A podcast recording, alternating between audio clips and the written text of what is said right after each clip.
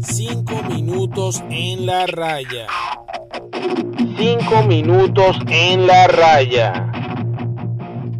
Hola a todos, esto es 5 minutos en la raya, te habla Gabriel y en 5 minutos doy mi opinión sobre el béisbol y fútbol hoy con las reflexiones finales de la Serie Caribe 2021 que se efectuó en Mazatlán, México, donde bueno, eh, tal como se había pronosticado las Águilas del Cibao como máximo favorito, eh, ganaron el torneo invictos en 7 partidos en la final la disputaron ante los criollos de Cagua, venciendo cuatro carreras por uno.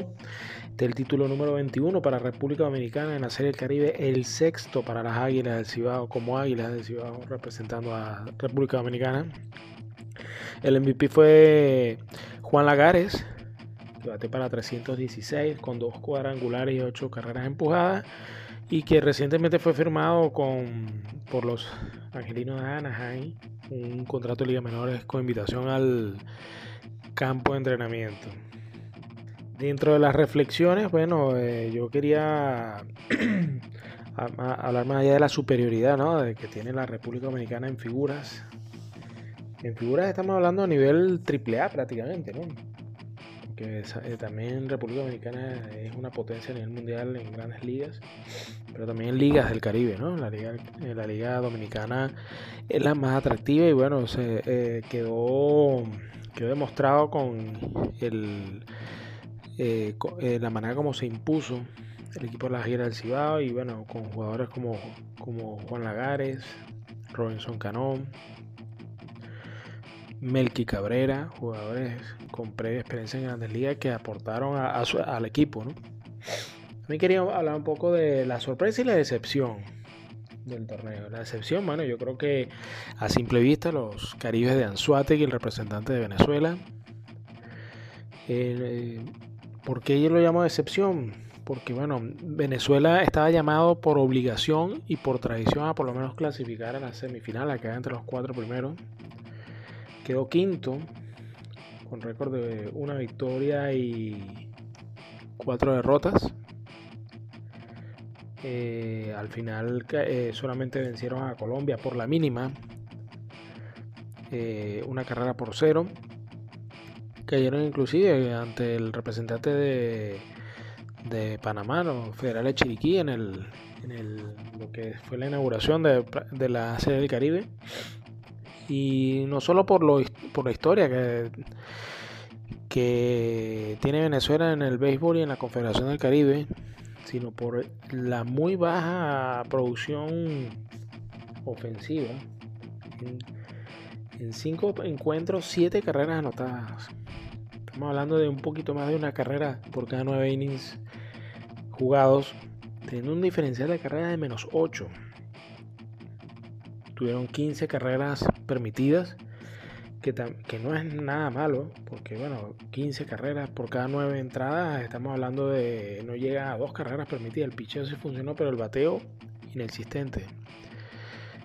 Y bueno, eh, se, pierde otro año más, ya son 12 años sin conseguir título, el último título fue en Mexicali en el año 2009 donde los Tigres de Aragua ganaron invicto la, la Serie del Caribe. y bueno, otra razón más para hacer la decepción. Ningún jugador estuvo en el, en el equipo de todas estrellas de la Serie Caribe.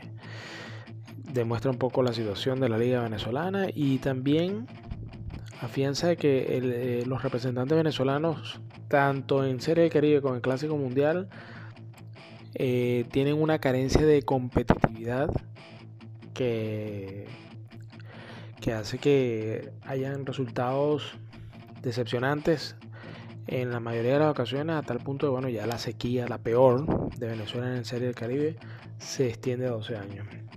Como sorpresa, sorpresa a los federales de Chiriquí, la agradable sorpresa de la Serie del Caribe, no solo por haberle ganado a Venezuela, no solo por haber clasificado semifinales, sino que estuvieron arriba en el partido eh, de semifinales contra República Dominicana y cayeron cuatro carreras por tres equipo que le jugó tú a tú al, que a la postre fue el campeón, a los favoritos. que inclusive dieron más pelea que inclusive los, los, los criollos de Cagua en la final. Por lo cual, enhorabuena y muchas felicitaciones al equipo de Panamá. Porque aparte de, todo lo que logró en la serie, hay que añadir el handicap de que no hubo liga en Panamá. Fue un equipo diseñado para la serie Caribe porque por el tema de la de del coronavirus no hubo liga en Panamá. Y con todo eso armaron un equipo competitivo a tal punto que, que casi se metían de terceros y quedaron cuartos en la ronda del todos contra todos y luego en semifinales tocó contra bailar contra la más fea contra República Dominicana.